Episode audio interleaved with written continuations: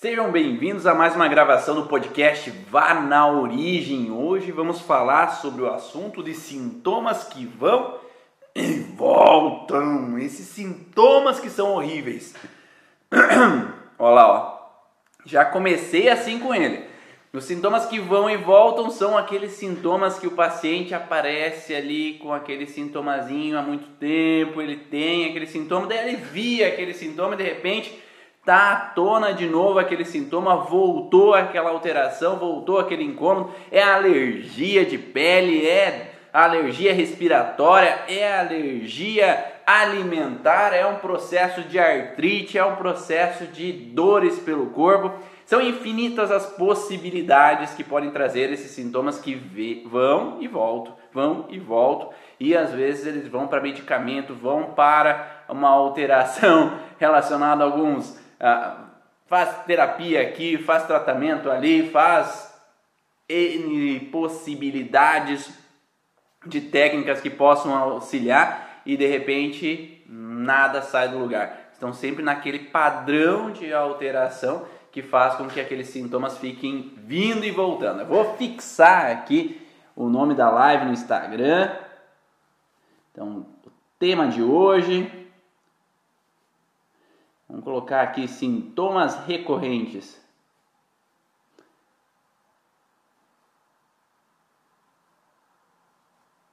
É muito possível que muitos de vocês já tiveram esses sintomas, né? Olá, Dani, Denise. Denise já tirando sarro de mim, ó, o tipo ali, Denise. Vem fazer uma live aqui, Denise. De... Jocélia, Claudenice, Fran. Lívia, sejam bem-vindas, Daisy, Luscleia, Cristiane, sejam bem-vindas.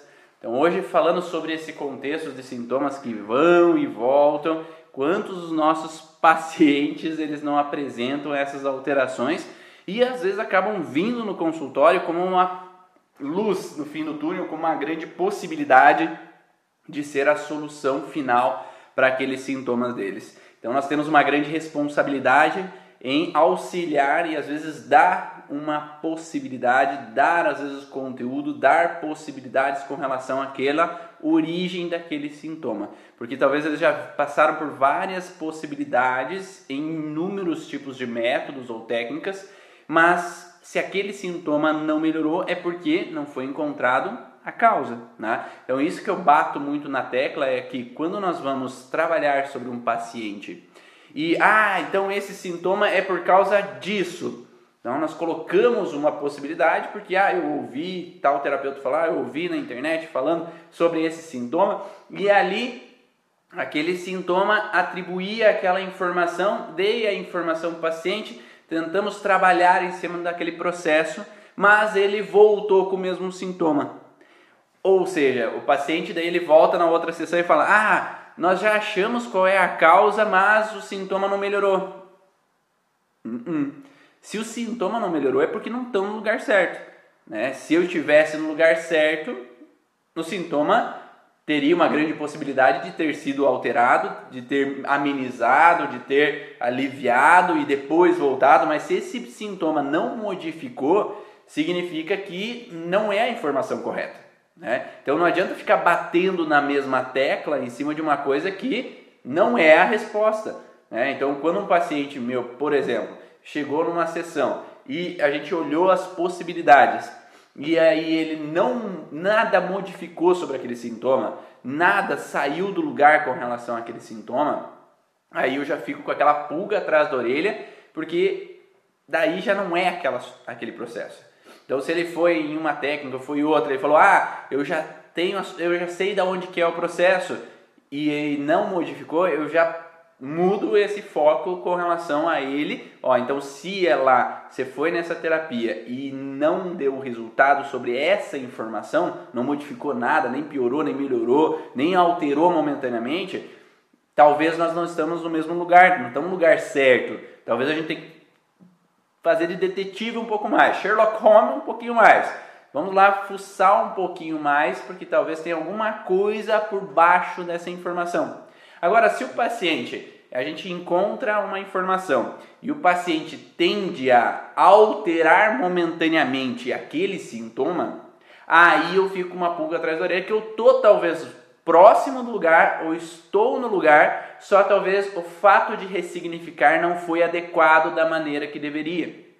E aí a gente pode aprofundar um pouquinho melhor ou modificar a abordagem para ressignificar aquela situação. Ou por algum motivo o paciente não está conseguindo sair daquele processo que está acontecendo. E aí é o que nós vamos falar um pouco hoje sobre esse contexto de conflito pendente. Por que, que o conflito fica pendente sem sair daquele processo de incômodo, de alteração e ele tende a permanecer nessa alteração?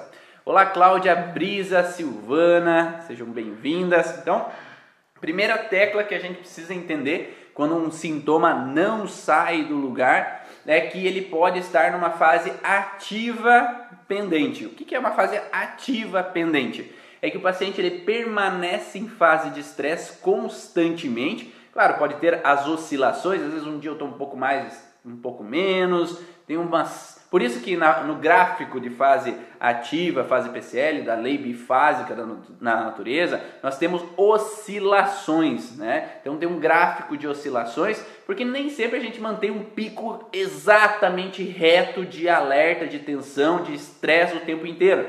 Porque às vezes eu posso estar num estresse profissional que quando eu chego em casa eu relaxo um pouquinho. Ainda eu tenho aquela preocupação, ainda tenho aquele alerta, mas eu desfoco um pouco, mas eu ainda estou naquele processo sendo vivido. Eu estou com meu sócio com dificuldades e, e nós estamos em atritos com o processo de separação da empresa. Eu estou com alguma situação com relação a meu cunhado que agiu de alguma forma comigo, então tem uma situação pendente de uma raiva ali pelo que ele fez, pelo que ele falou, ou ele pediu emprestado dinheiro de mim e ali naquele momento ele não está não tá devolvendo, e eu estou precisando e ele está negando essa dívida que ele está tendo comigo, então eu posso permanecer numa pendência de uma situação, mas numa fase ativa, porque eu permaneço frustrado com aquela situação, ou permaneço numa frustração onde que eu tenho que nutrir a família, eu tenho que dar suporte, eu me sinto incapaz às vezes de dar o suporte quanto eu deveria, quanto eu gostaria, quando eu eu deveria dar esse auxílio como, como um suporte mesmo de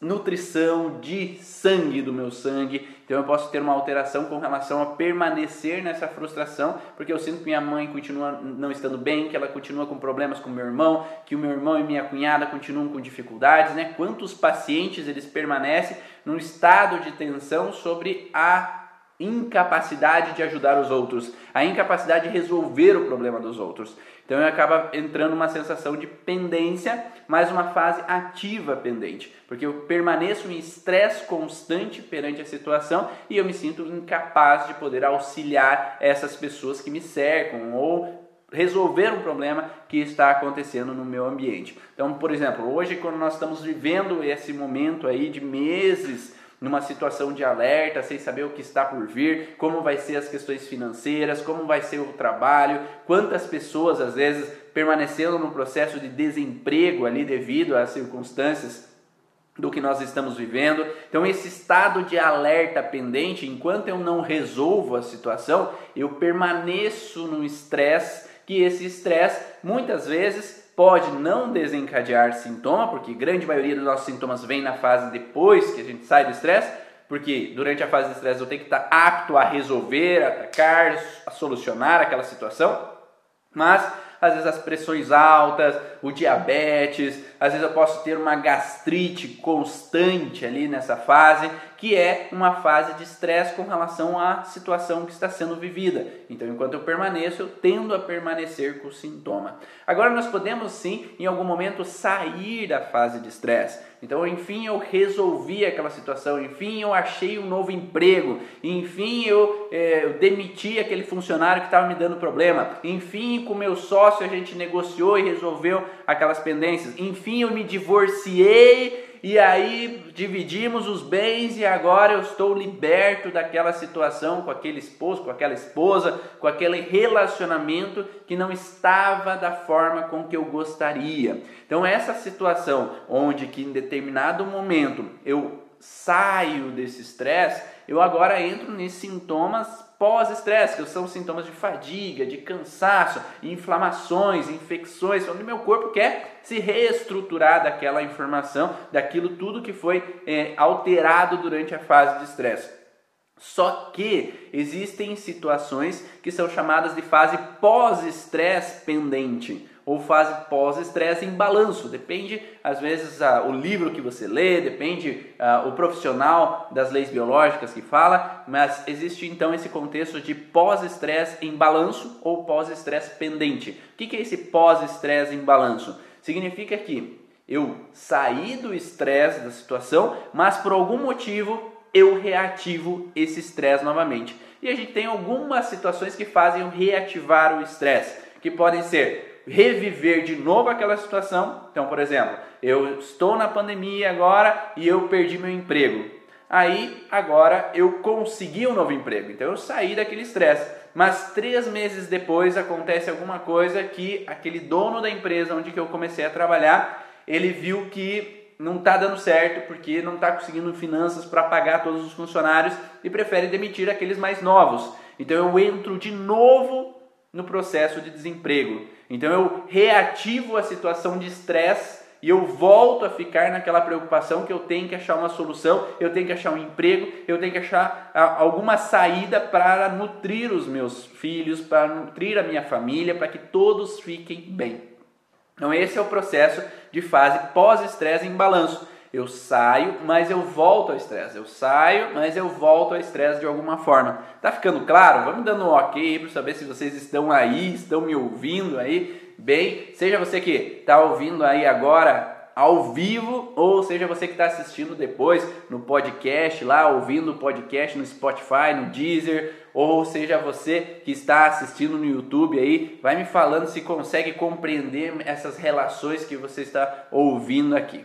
Valeu! Então, nesse sentido, quando nós entramos na fase pós-estresse, pode ser de inúmeras situações, né? Então, eu posso ter uma situação onde que lá, num primeiro relacionamento, aos 17, 18 anos de idade, eu tinha algum namorado, eu tinha uma namorada e essa pessoa hum, eu me traiu ou me, se separou de mim. Então esse contexto de ruptura, de separação foi uma fase de estresse, porque sabe como é aquele amor de adolescente, né? Aquele amor de adolescente é um amor cego. E aquilo lá eu fico cego naquela situação, apaixonado por aquela pessoa, e aí aquela situação de paixão, de fogo, né?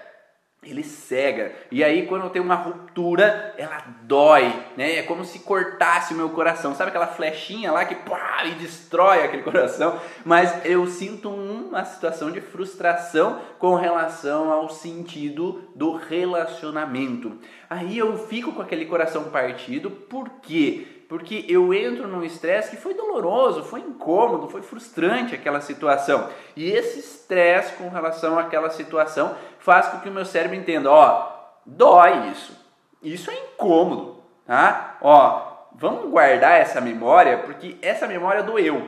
Então vamos deixar aqui nesse lugar específico, tá? Que é um lugar específico de lembranças, tá? Lembranças que doem, tá? Então fica aqui essa memória para que eu evite sofrer de novo. Né? E daí o que, que o cérebro coloca? Ó, ó, sempre quando eu estou num novo relacionamento, cérebro, ó, lembra aquela lá, ó?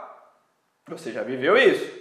Vai acontecer de novo. Né? Então ele tem uma pendência. É como se tem sempre uma coisa que faz com que eu volte a lembrar daquilo para eu não sofrer de novo. Não é uma má intenção do meu cérebro ser pessimista não é uma má intenção do meu cérebro. Ser pessimista e já pensar no pior que pode acontecer é uma tentativa do cérebro evitar que eu sofra novamente.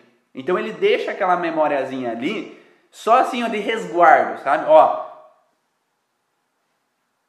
fique alerta, se liga, porque pode acontecer de novo. Né? Então ele fica assim, sempre trazendo aquilo lá para a tona de novo. E esse trazer aquela informação à tona leva um estresse novamente. Então, eu tinha uma situação de um relacionamento e aquela parceira ou aquele parceiro começou a agir de uma forma diferente e quando eu vi fui pego de surpresa por uma traição ou uma ruptura. Aí o meu cérebro linkou aquela informação, ó, como foi aquela memória, como foi aquela situação, ó, liga ali, ó, se liga. Então, cada vez que o novo relacionamento está, É como se o cérebro entendesse que, a partir do momento que o novo relacionamento ele começa a agir de uma forma parecida com o que eu já vivi, né? Ele me dá uma emoção parecida com o que eu já vivi, né? Porque qual é a emoção inicial daquele processo, daquele relacionamento? É tem alguma coisa estranha acontecendo. Aquela pessoa está estranha, ela está ficando mais distante, não está vindo mais me ver tanto, ou está hum, respondendo as mensagens de forma diferente então, tem alguma coisa acontecendo. Então, cada vez que no novo relacionamento eu tenho a mesma percepção, hum, tem algo de estranho acontecendo, aquela pessoa está distante, está fazendo algo diferente, ou está mais emburrada, ou está parecido com a primeira situação, é como se houvesse uma reativação do processo conflitivo. É como se aquela mesma percepção voltasse à tona e ficasse num encucado ali naquele princípio. Então eu fico armado, com medo de sofrer de novo. E a gente pode ter diferentes tipos de armado, né? Eu posso ter uma sensação de armado para evitar que eu caia na mesma cilada, então eu fico ciumento. Ou eu posso ficar armado tentando segurar aquela pessoa perto de mim, então eu fico sufocando aquela pessoa, ou eu posso ficar armado e afastar aquela pessoa nova de perto de mim para evitar que eu sofra novamente, porque é mais fácil ou menos doloroso sofrer de raiva com afastar aquela pessoa do que sofrer de amor de novo. Porque esse sofrimento de amor eu já reconheço e é sofrido, né? É o que a Denise coloca. O cérebro só reage em situações que ele já conhece. Então ele não pode ter medo com relação a algo que eu não conheço.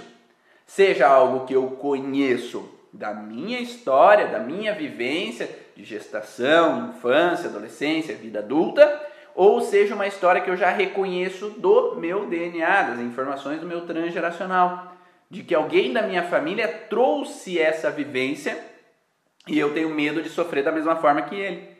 Então eu não posso dizer que eu tenho medo de guerra se às vezes nos meus antepassados ninguém viveu perigo de guerra, ninguém passou pela guerra. Eu não posso ter medo de cobra se eu nunca vivi uma situação com cobra ou algum antepassado meu viveu essa situação com relação a esse animal. Então eu tenho uma situação que vem um processo pendente, mas enquanto a gente não entende essas pendências, a gente fica sempre reativando o padrão conflitivo. Né? Então eu posso reativar de uma forma real, né? então eu, onde que eu, eu vivencio de novo uma traição, eu vivencio de novo uma rejeição, eu vivencio novamente uma sensação de injustiça. Então, ah, eu tá, eu, quantas histórias né, nós temos nesse sentido? onde uma criança vivencia uma situação onde o pai agride fisicamente ou reage agressivamente àquela pessoa, aquela menina, por exemplo. Então o pai altera o tom de voz, confronta, reativa aquela menina, tu é uma burra mesmo, tu não serve para nada, e aí ela grava aquela informação de crítica lá naquele momento da infância. E às vezes não era a intenção do pai, às vezes o pai estava estressado com outras coisas, estava com dificuldades financeiras, estava com alguma situação pendente perante alguma outra história e às vezes naquele momento agiu de forma abrupta aquela menina ou aquela pessoa naquele momento. E isso fez com que naquele momento aquela menina, por exemplo, gravasse uma sensação que ela é imperfeita, que ela não dá conta, que ela não é capaz, que ela faz tudo errado. E aí gravou nessa percepção que eu estou errada, que eu faço as coisas erradas, que não está correto aquelas, aquelas atitudes que eu tomo. Então isso gravou para ela que eu tenho que ser perfeita para que as pessoas gostem de mim. Eu tenho que ser perfeita para que não me critiquem novamente. Agora quando ela está na escola, surge um professor que confronta de alguma forma e critica de alguma forma, que chama na frente do quadro e fala: "Ah, tá errado isso daí". Então cria uma nova sensação de desvalorização, mas porque já tinha uma informação anterior de ataque sobre uma desvalorização. E isso faz com que aquela menina reative esse padrão de crítica. E agora no novo, no relacionamento, no casamento, agora cada vez que o esposo reage de alguma forma com crítica, com desvalorização, tende a ativar novamente aquele processo que foi ainda não resolvido lá da infância, né? E quantos de nós temos isso, né? De algo não resolvido lá de trás. Essas pendências são as raízes dos problemas atuais, mas é complicado do paciente entender isso. É realmente, Denise. Então, às vezes, a gente não foi criado para entender. Eu tive ontem um paciente aqui comigo que ele falou assim: realmente, se a gente aprendesse isso desde pequeno, se a gente aprendesse sobre é, equilíbrio emocional, se a gente aprendesse sobre finanças desde infância, a gente teria uma vida adulta muito melhor.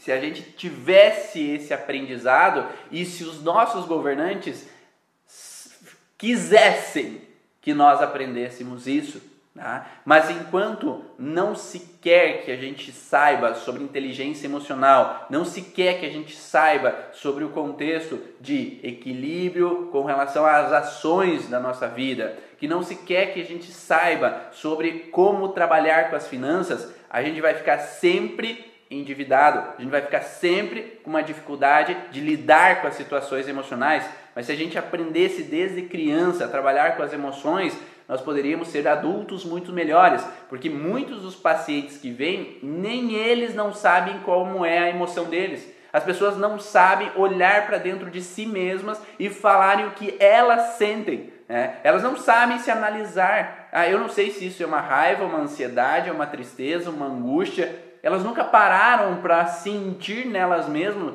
qual é a emoção. Elas não sabem o que é essa emoção. Né? Por isso que ah, foi muito legal que um, nós veio nós temos um é, um contrato anual assim com a leiturinha que é um, um ambiente que manda livros para as nossas filhas, né? Então essa leiturinha ela manda livros para nossas filhas e, é, e, as filhas elas ganham livros é, mensais, né? Então elas ganham livros mensais que trazem um pouco esse entendimento de emoções, de sentimentos, de, de padrões, né? De alterações é, e desses tempos atrás tivemos um livro que nós ganhamos também nesse sentido de emocionário. Então, esse livro emocionário é um livro que fala sobre as emoções e são diversas emoções, são várias emoções que estão lá.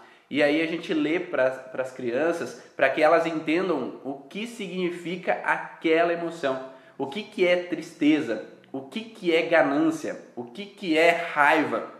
O que, que é barganha, o que, que é angústia. Então, para que elas entendam e consigam associar com elas mesmas o que aquela emoção se refere, para que elas tenham uma inteligência emocional para compreender o que é isso que ela está sentindo. Mas por, enquanto ela não entende o que, que é aquilo que ela está sentindo, ela tende a permanecer na alteração. E por isso que muitas vezes os pacientes vêm e eles não entendem qual é a causa do problema, porque eles ficam muito no superficial, né? Então, ah, eu tenho ansiedade. Tá, mas o que é ansiedade para você? Né? Porque existem infinitas possibilidades sobre a ansiedade, né? Então a gente não consegue entender o que, que é ansiedade se o paciente não é coerente com a informação, né? Então ali a gente vai precisar que o paciente entre na informação. O que é ansiedade para você? Ah, a ansiedade é, é o medo do julgamento das outras pessoas. Tá, tá mas e o por que, que você tem medo do julgamento dos outros? E é aquele, aquela aula que eu falei sobre o funil do medo, né? A gente pode usar para o funil da ansiedade. O funil da ansiedade significa o quê? o qual está a base afunilando no processo até chegar aqui na raiz do processo que está acontecendo. Por que, que tu tem medo do julgamento dos outros? Qual a pior coisa que pode acontecer se você for julgado? Ah, porque se eu for julgado as pessoas vão me olhar feio. Isso não é a base, né?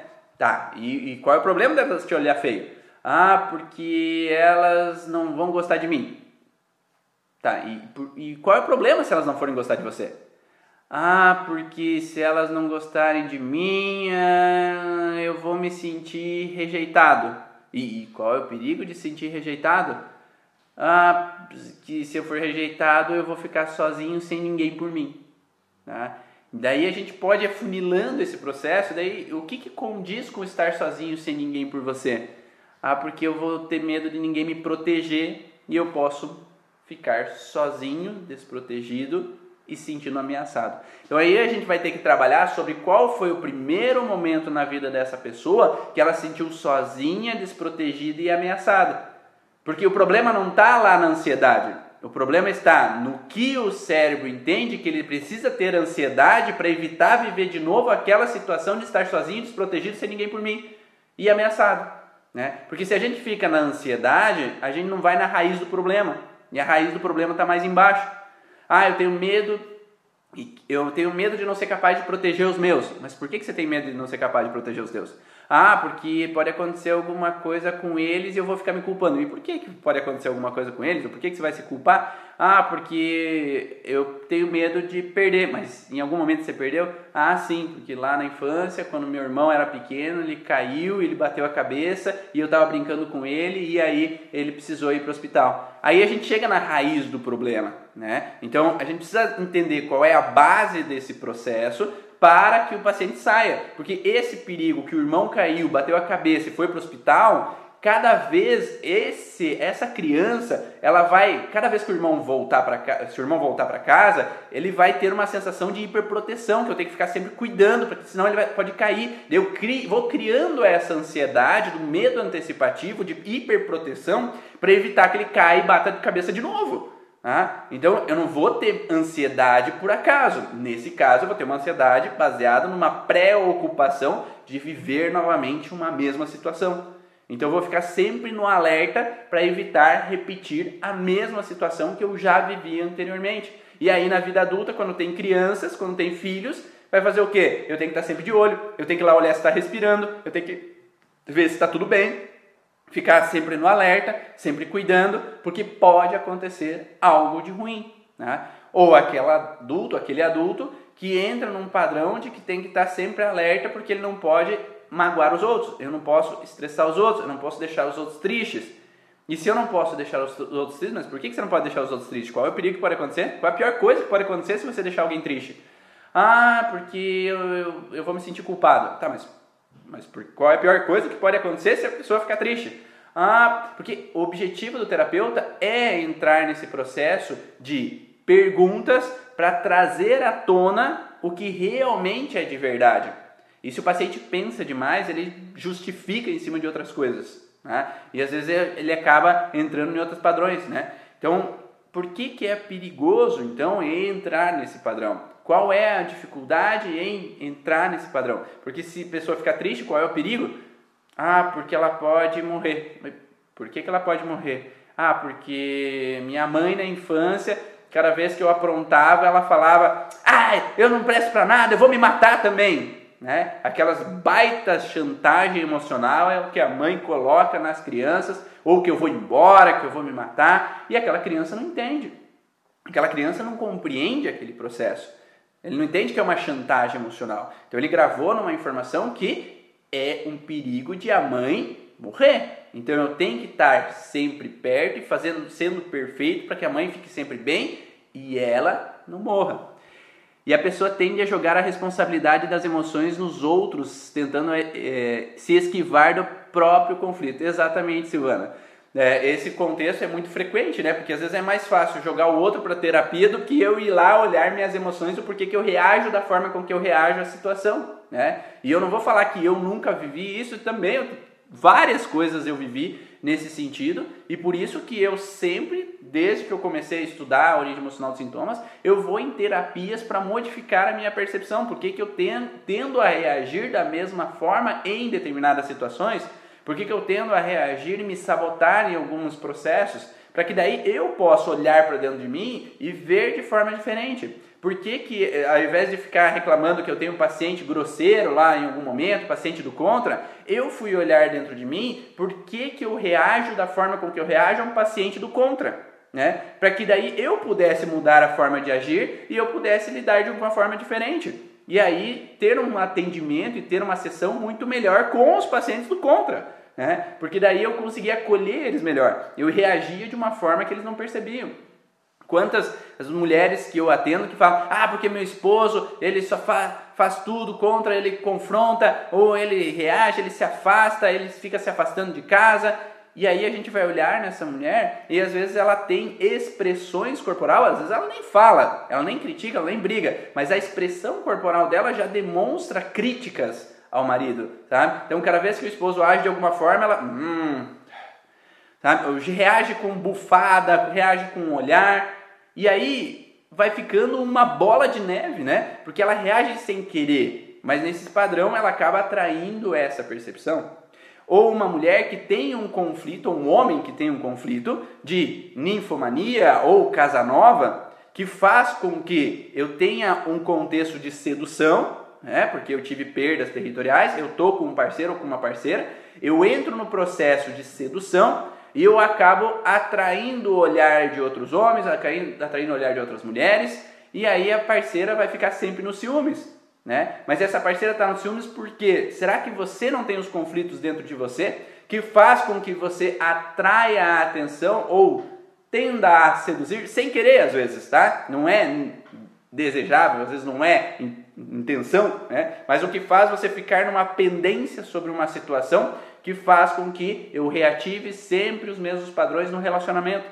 Claro que existem contextos de que parceiro ou a parceira foi criado de uma forma, tem uma cultura, tem uma situação, eu tenho uma cultura, tenho a minha situação, não quer dizer que eu trabalhando sobre mim somente vai resolver todos os problemas, porque a outra pessoa também tem os bloqueios dela. Então, enquanto ela não olha para os bloqueios dela, acaba sempre podendo reativar aquela situação.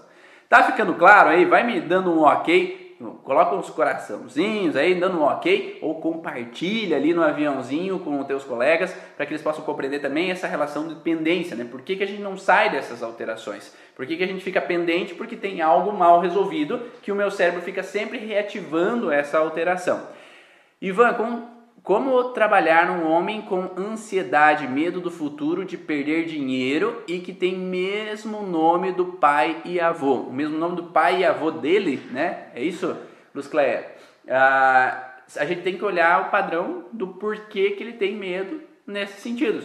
Provavelmente não seja sempre, não seja só um medo, né? Pode ser várias conotações o que, que atribui o medo ao futuro dele, qual é o perigo que pode acontecer, o que, que está na mente dele, não o que o terapeuta deduz que é a alteração que está trazendo esse padrão conflitivo, né? Então, às vezes, o que o, o que o terapeuta acha não necessariamente é o que o paciente traduz, né? Então, a gente tem que perguntar para o paciente, o que, que significa esse medo para você?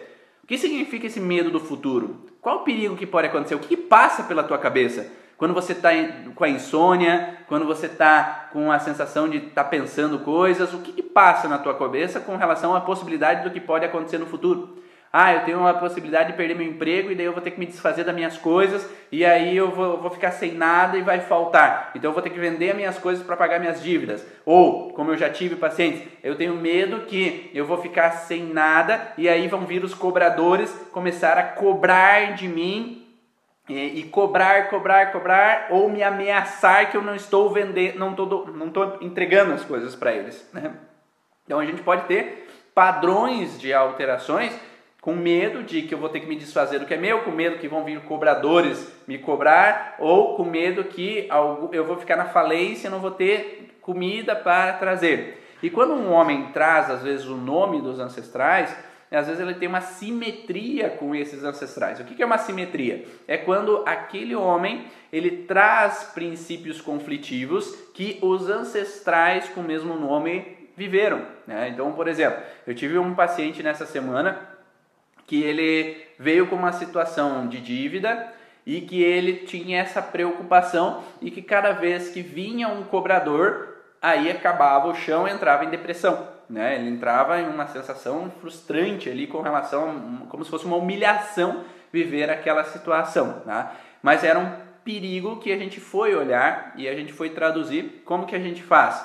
A gente faz um processo onde o paciente ele volta às memórias do ancestral. Né? Então eu deito ele na maca e eu olho os padrões da onde possa ter vindo a situação conflitiva.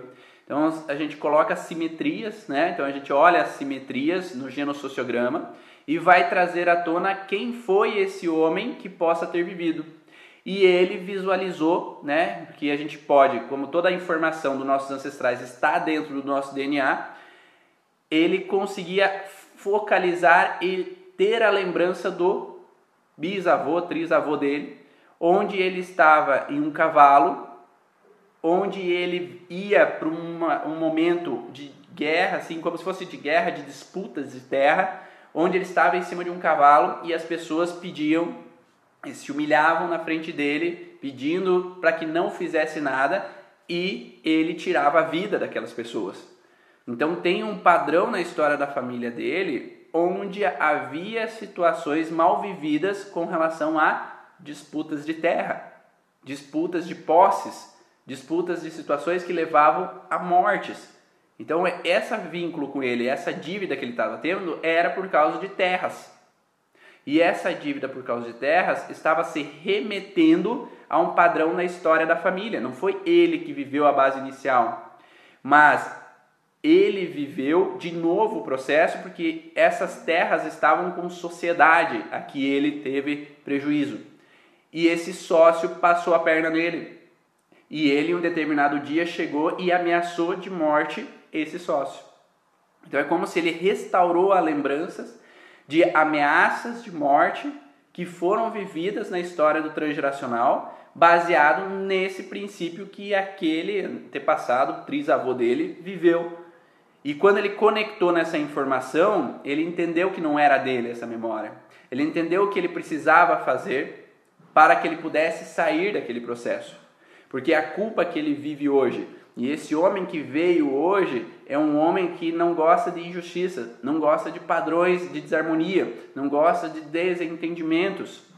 Mas em um determinado momento, por uma situação específica, ele reativou um padrão de desarmonia, desentendimentos e mortes da história do transgeracional.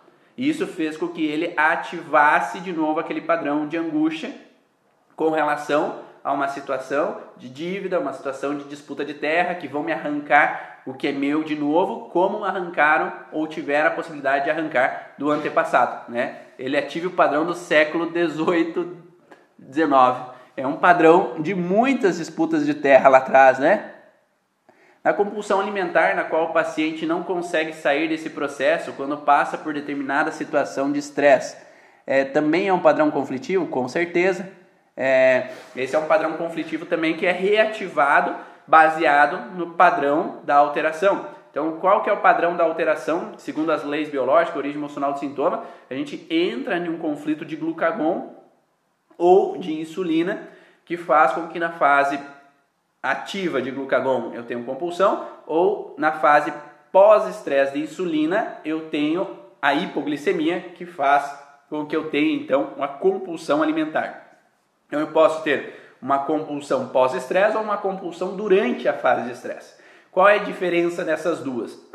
a compulsão relacionado ao glucagon, ele tem relação a como se eu quisesse refutar um combate. Eu quero evitar uma situação conflitiva, mas eu não posso evitar. Então eu estou em meio àquela situação sem poder sair dela. Então é como se eu quisesse evitar ou me sinto um desgosto com relação a uma situação que está acontecendo, mas eu não consigo sair dela. Então eu sinto desgosto pela ação do meu esposo com meu filho, ou eu tenho uma ação de desgosto com relação à profissão que eu tenho.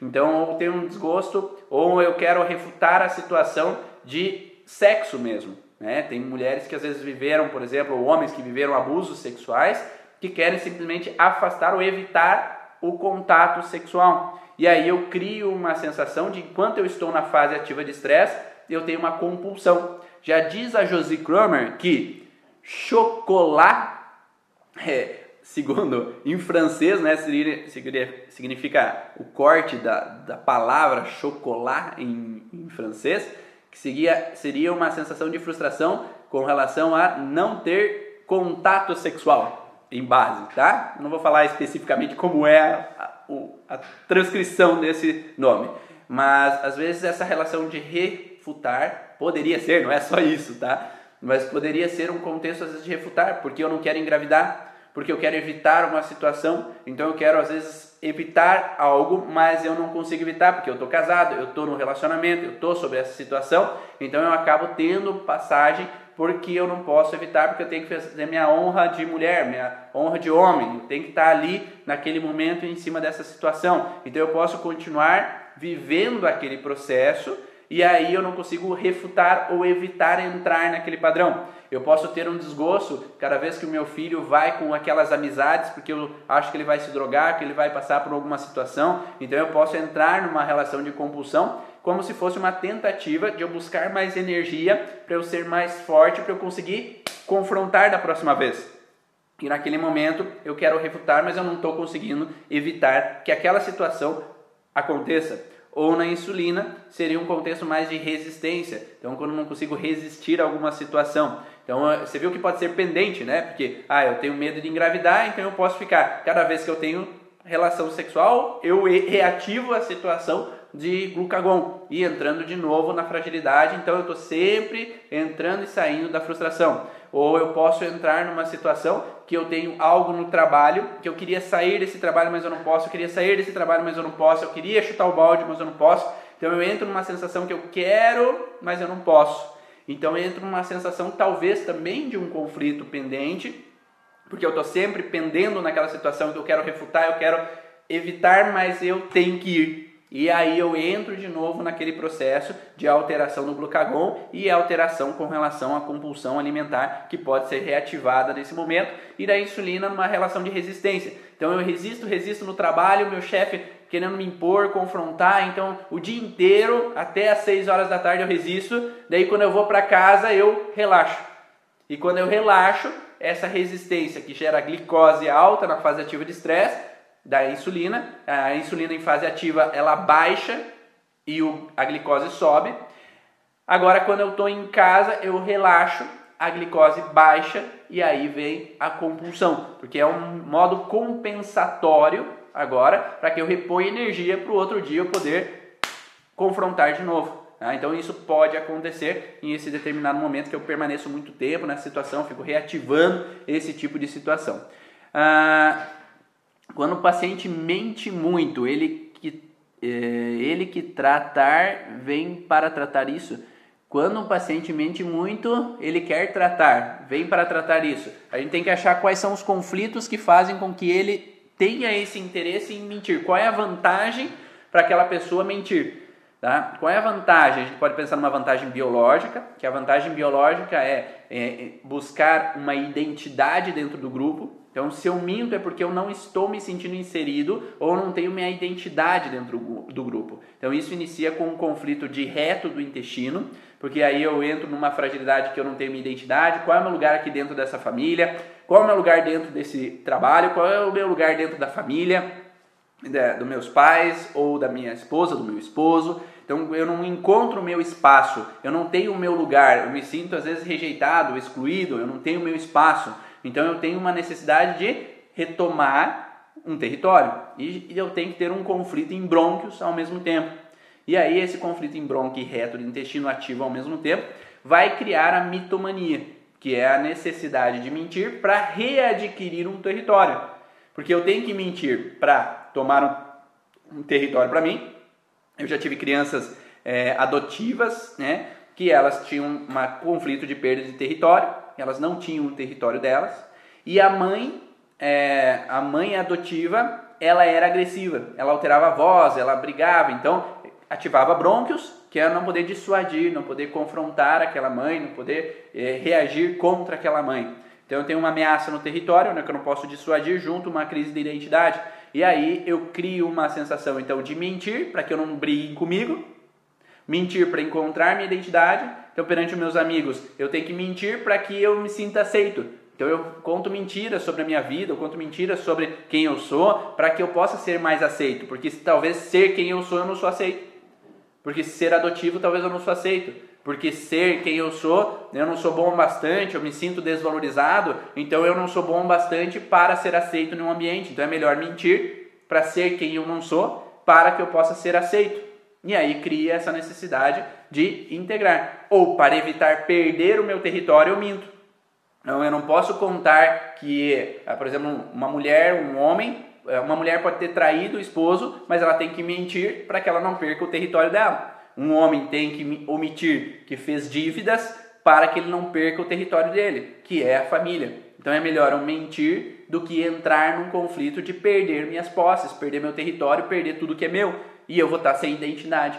eu não vou ter o meu espaço, eu não vou ter meu lugar, não vou ter meu casamento, eu não vou ter meus filhos perto de mim. Então surge uma necessidade. Então, enquanto a pessoa permanece nesse conflito de medo, de perca de identidade, ela vai sempre reativar e criar novas mentiras para estar dentro do território. Então, isso é uma repetição também de padrão.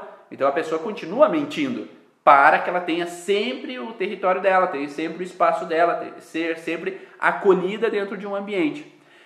Ah, Ivan, você tem caso de adolescente, adulto com diabetes que deixou de ser? Eu tenho pelo menos é, que diminuiu a massa do conflito. Qual é o padrão de dificuldade com relação ao diabetes? A gente sabe que se a gente ativa intensamente a correção de um diabetes, ela pode gerar uma hipoglicemia severa. Então a gente tem que ir com cautela sobre o diabetes no atendimento do paciente. Então pode sim, às vezes tirar dessa fase ativa pendente, né, reduzir a massa do conflito. Né? Então o que, que é, é interessante a gente fazer às vezes? É a gente reduzir a massa da intensidade desse padrão conflitivo para que não se torne tão intensa. Né? Então, uh, o que seria mais interessante de momento né, é amenizar o padrão conflitivo do paciente. Amenizar é o que? É diminuir esse estresse intenso que ele está vivendo, diminuindo as intensidades do padrão conflitivo. Então, diminuir a massa do conflito faz com que diminua o sintoma. Tá? Então a gente tem que ir reduzindo a massa do conflito, diminuindo os sintomas, a forma de ele reagir com a situação, porque se ele está numa fase ativa pendente, é que ele está ainda vivendo uma situação. Então nem sempre a gente consegue tirar aquela pessoa completamente daquela situação que ela está vivendo. Mas a gente pode fazer com que ela tente melhorar a forma de lidar com a situação que ela está vivendo. Se às vezes esse paciente homem tem uma reação com relação à esposa que é castradora, que é confrontante, que é reativa a ele, a gente pode talvez amenizar essa situação é, trabalhando com crenças, falando, mostrando para ele que ele pode lidar de uma forma diferente, que ele faz o melhor que ele pode. Se a outra pessoa não está bem, às vezes tentar entrar para o ouvido pelo outro, ponderar aquela situação. Então, ele não vai sair talvez totalmente dessa situação conflitiva, mas a gente pode diminuir a massa da intensidade do conflito. E essa diminuição da massa da intensidade do conflito já diminui a intensidade do sintoma dele. Então, quanto mais a gente vai reduzindo a massa através de modificação de crença, através da modificação de forma de ele lidar com algumas situações, isso vai proporcionando com que ele possa lidar melhor. Nesse caso de fase estresse pendente, é interessante às vezes mexer com crenças para que ele possa então lidar com essa situação. Ah, porque é, eu me sinto sempre desvalorizado, sempre estão me criticando. Aí a gente pode pensar em trabalhar com ele ó, uma frase às vezes de que ah, eu faço o meu melhor, isso é bom o suficiente. Assim a gente pode pensar se a pessoa me criticou, não, não, eu faço o meu melhor, isso é bom o suficiente para dar às vezes uma crença nova para ele, para que ele possa sair mais rapidamente daquela situação. Ele vai deixar de se frustrar? Não, ele não vai deixar de se frustrar, mas ele pode amenizar a intensidade que aquilo é para ele. Né? Então isso faz com que eu possa diminuir a massa do conflito, diminuindo a intensidade, para que ele possa lidar melhor com a situação que ele possa não ser mais tão resistente, que ele não possa ser tão confrontante. Então a gente pode ter, pensar qual que pode ser o perigo se você muda o teu cronograma. Né? O que de pior pode acontecer? Ah, porque se mudar meu cronograma, eu posso ser pego de surpresa por alguma coisa que eu não estou esperando. E qual é o perigo de ser pego de surpresa por uma coisa que você não está esperando? Ah, se eu for pego por uma coisa que você está esperando, eu posso é, me frustrar porque isso, aquilo, aquele outro. Daí a gente vai voltando qual foi esse primeiro impacto que ele possa ter vivido com a situação de ser pego de surpresa, que ele está sempre resistente a não ser pego de surpresa. Por que, que ele tem que estar tá sempre no controle? Por que, que ele tem que resistir a mudanças? Por que, que ele tem que estar tá sempre evitando situações novas, empregos novos, mudanças de cotidiano, para que ele possa cada vez mais lidar melhor com as novas situações? E quando a gente diminui esse processo de resistência, a tendência é que vai chegando a um ponto que ele possa sair daquela alteração. Tudo depende da massa do conflito, né? porque quanto maior a massa do conflito do diabetes, é, mais intenso pode ser a hipoglicemia, então a gente tem que ir trabalhando aos poucos para diminuir essa massa do conflito, para que daí ele possa lidar melhor com essa situação. Mas se a pessoa conhece esses conflitos de antepassados, ela pode ressignificar, mas ao mesmo tempo pode gerar um novo conflito de culpa, por exemplo. Pode, por isso que o terapeuta ele tem que ser coerente com as informações. Tá? O que, que é coerente com as informações? É saber trazer aquela informação à tona do que aconteceu, tá? é, pode tem que saber lidar com essas informações, mas sem atribuir culpas a ninguém. Né? Porque talvez o antepassado que viveu a situação, a avó que viveu a situação, o avô que viveu a situação, talvez ele fez o melhor que podia, porque ele teve histórias na vida, ele passou por situações, ele passou por dificuldades e talvez tomou a decisão que tomou por algum motivo. Tá? Então a gente tem que entender que a gente vai talvez conversar sobre o transgeracional, mas sempre mostrando para o paciente que aquela fase, talvez naquela época, aquele bisavô ele tinha suas histórias, ele tinha suas vivências. Né? Então a gente não atribui só o contexto de que ah, aquele, por exemplo, da história do bisavô lá, né, do trisavô, que matou pessoas pelo contexto de terras. A gente olhou também com relação àquela pessoa que ele fez aquilo por causa da família porque ele queria acolher a família, ele queria proteger a família, ele queria fazer com que todos ficassem bem. Tá? E é pela intenção positiva que ele tinha de acolhedor que ele queria salvar a família, proteger a família e por isso que agiu da forma com que agiu, para proteger a família. Então nós não podemos deixar essa relação de colocar o transgeracional e culpabilizar alguém. Ah, porque minha avó cometeu um aborto. Ah, porque fulano fez isso ou aquilo. E isso vai fazer com que a gente atribua novos problemas na família. Principalmente se eu vou lá tirar satisfação com a minha avó, porque eu sou assim, porque você fez aquilo. Né? E não é isso. Tá? Não é essa a intenção. É acolher aquelas pessoas. O que a gente sempre faz no final é obrigado pelo que vocês viveram. Porque foi graças ao que eles viveram que você está aqui. Foi graças ao que eles viveram que houveram esses antepassados que surgiram, que passaram e você está aqui. Né? Pelas frustrações, pelos caminhos errados, pelas dificuldades, pelos processos de dificuldade em relacionamento, de dificuldade em, em profissional, dificuldade nisso, naquilo.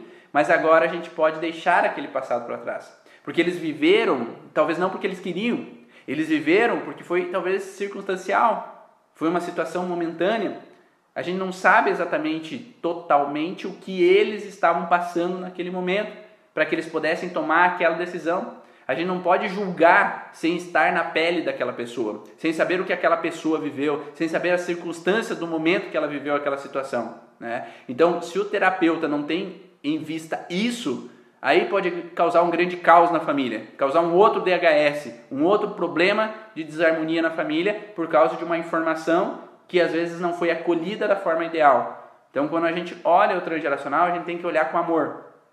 Olhar entendendo que eles fizeram o melhor que podiam dentro dos conhecimentos que eles tinham. Hoje a gente tem internet, hoje a gente tem é, estudos a mais. Antigamente, eles só aprendiam de um jeito e replicavam porque eles não tinham rádio, não tinham televisão, eles não aprendiam outras culturas, que era possível trabalhar de forma diferente com os filhos, que era possível ter um relacionamento diferente, que era possível fazer outras coisas. O que eles aprenderam com os pais, eles replicavam. Então a gente não pode julgar, porque hoje a gente tem outras formas de olhar, a gente tem outras formas de aprender. Eles não aprenderam inteligência emocional, eles não aprenderam o curso Origens, eles não aprenderam que poderia a vida ser de forma diferente.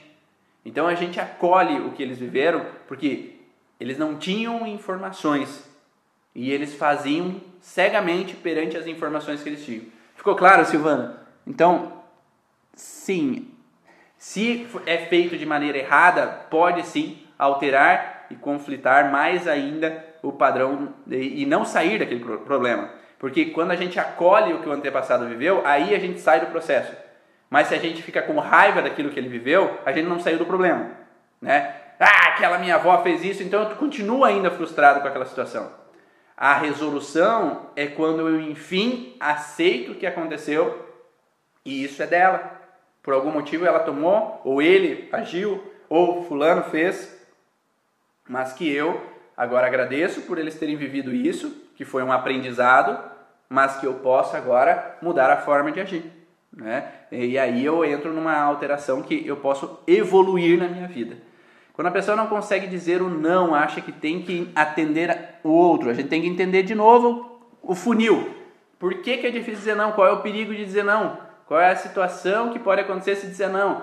Ah, porque as pessoas não vão gostar. Por que, que as pessoas. E daí qual é o problema se elas não gostar? Ah, porque elas vão me rejeitar, porque eu não vou ser amado, porque. Qual foi a primeira vez que você não se sentiu amado?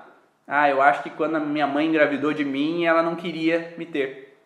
Então a gente tem que ressignificar onde está o início de tudo.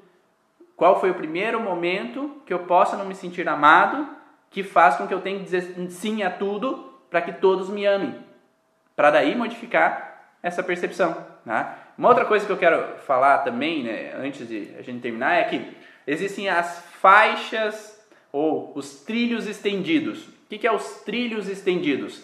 Quando a gente vive uma situação de alergia, por exemplo, é, eu, por exemplo, tenho uma paciente que viveu uma situação de alergia ao gato, né? Então, é, é, por que, que ela tem alergia de gato? Por que, que ela tem alergia de pelos de gato? Porque aquele pelo me remete a uma situação conflitiva. E aí a gente começa a perguntar: qual foi uma situação frustrante que você faz com que tenha uma alergia no olho, porque daí o olho coça, daí fica vermelho e daí eu tenho uma situação de edema de pálpebra. Por que, que acontece isso? Porque tem uma separação visual. E aí a gente começa a pensar, ah, então se é uma separação visual ao pelo de gato, você tinha algum gatinho que morreu? Ah, sim, quando eu tinha 3 anos de idade, eu tinha um gatinho que eu vi sendo atropelado, que eu vi morto, que foi embora e não voltou mais. Então eu tive uma perda de contato visual com relação a gato. E aí, quando eu, eu ia na casa da minha tia, que ela tinha um gato parecido com o meu, cada vez que eu ia tocar naquele gato, eu reativava a alergia. Por quê? Por causa desse gato? É o pelo que é o problema? Não, é porque o pelo relembra uma situação conflitiva que aquela pessoa viveu. E aí faz com que ela sempre reative essa alteração. Uma outra situação é alergias alimentares. Então, por exemplo, se uma criança aos sete meses de vida, a mãe vai trabalhar e ela agora a babá tem que dar mamadeira é, para ela porque a mãe não está ali para dar o leite, a criança tem o conflito de perder a mãe de vista, algo não me cheira bem porque eu estou aqui com alguma estranha, perdi a mãe de vista e me separei com o contato físico da mãe. Nessa separação, eu estou tomando leite enquanto eu estou vivendo essa separação. Então o leite ele é entendido como parte do conflito. Então não é o problema que ah, ela tem alergia à proteína do leite. Não, é, a proteína do leite lembra ela o conflito que ela viveu aos sete meses de gestação, eh, sete meses de vida, quando a mãe foi trabalhar e ela se sentiu separada da mãe. Então, cada vez que ela toma o leite, o cérebro entende que vai haver de novo a separação, porque era quando a mãe saía que ela tinha que tomar o leite de vaca, ou tinha que tomar o leite de caixinha, sei lá. Então, essa separação remetia o padrão conflitivo dela. Então, ela tem alergia de pele, ou ela tem uma situação de alergia no olho, tem uma rinite, né, com relação à proteína do leite, uma descamação na pele. E aí, quando eu posso entender quando foi esse conflito, eu posso sair do processo. Mas, se eu tenho faixas estendidas, o que, que é isso? Então, o primeiro conflito foi ao leite. Né? E agora, cada vez que eu vou tomar o leite, mas eu tomei leite com biscoito de castanha, o meu cérebro entende que biscoito de castanha relembra a situação de separação também. Porque remete à mesma situação, que de manhã cedo eu vou tomar biscoito de castanha, minha mãe está indo trabalhar e se afasta de mim. Então o cérebro ele vai inicia com uns, or, um, uma substância como antígeno. Agora, eu revivo a situação de uma outra forma, com outro alimento e reativo aquele padrão. Então, alguns autores de, das leis biológicas falam: ah, eu vivi uma situação com um cachorro enquanto eu estava comendo algo. Eu vivi um, o cachorro me atacou. Então, o pelo de cachorro me representa um perigo, um susto. Então, eu tenho uma bronquite, uma, uma asma com relação a pelo de cachorro. Agora, eu estou comendo no, no, quintal de casa quando um cachorro grande parecido com aquele que me atacou passa na frente de casa. Então aquilo que eu estava comendo, ele reativa o processo com relação ao cachorro. Eu então, volto no medo do cachorro enquanto eu estou comendo uma castanha. E ali aquela castanha relembra uma situação conflitiva. Então eu vou criando novas patologias, novas fragilidades baseados nesse padrão conflitivo, tá bom? Espero que vocês tenham gostado dessas informações, desses atributos ao contexto de pendências, né? Hoje à tarde vamos falar sobre conflitos de útero. E se você ainda quer, até amanhã tem as inscrições para a sexta turma do curso Origens Profissional. Ainda restam vagas, então aproveita cursoorigens.com, acessa e vem comigo nessa sexta turma do curso Origens.